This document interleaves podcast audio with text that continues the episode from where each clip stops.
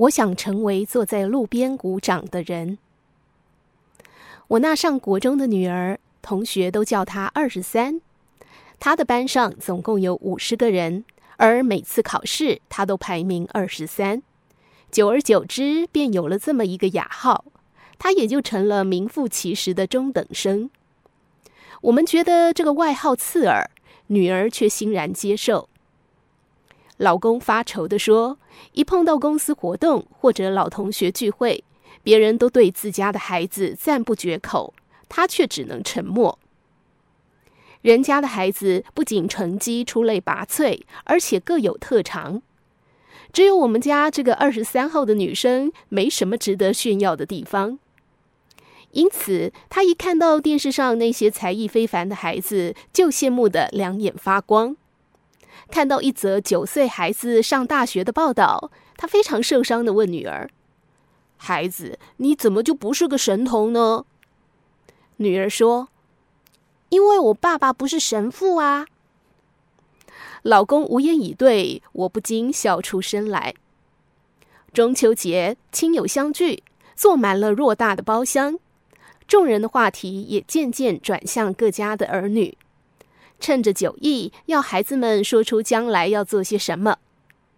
钢琴家、明星、政要，孩子们毫不怯场，连四岁半的女孩也会说将来要做电视节目主持人，赢得一阵赞叹。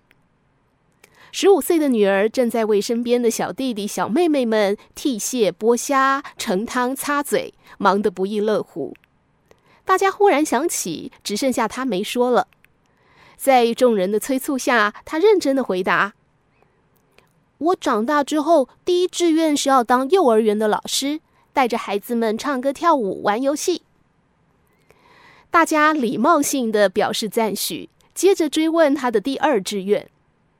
他大大方方的说：“我想当一个家庭主妇，穿着哆啦 A 梦的围裙，在厨房里做晚餐，然后给我的孩子们讲故事。”带着他们在阳台上看星星，亲友们面面相觑，不知道该说些什么。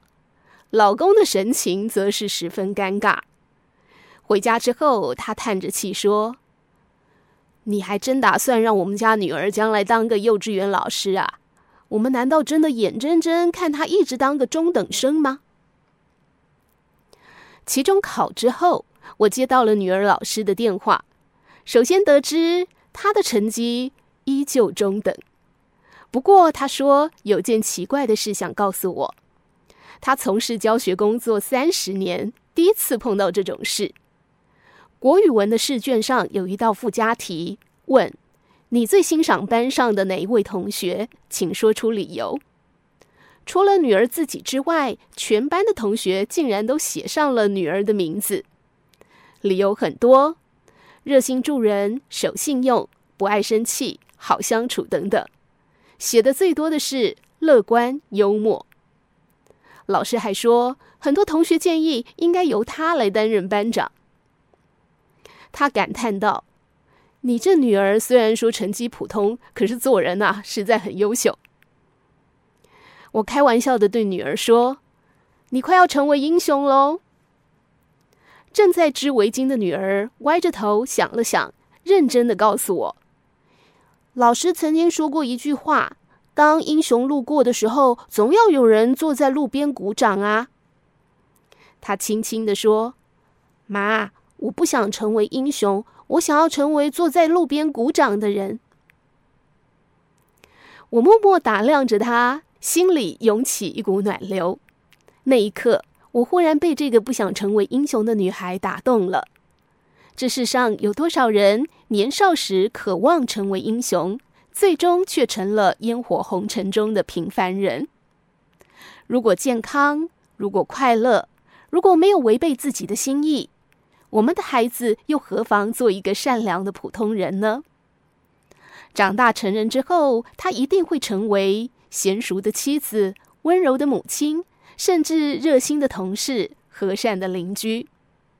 此时想起父亲曾经对我说过的话：“我不希望你成才，我希望你能够成人。”这句话我一直记在心里。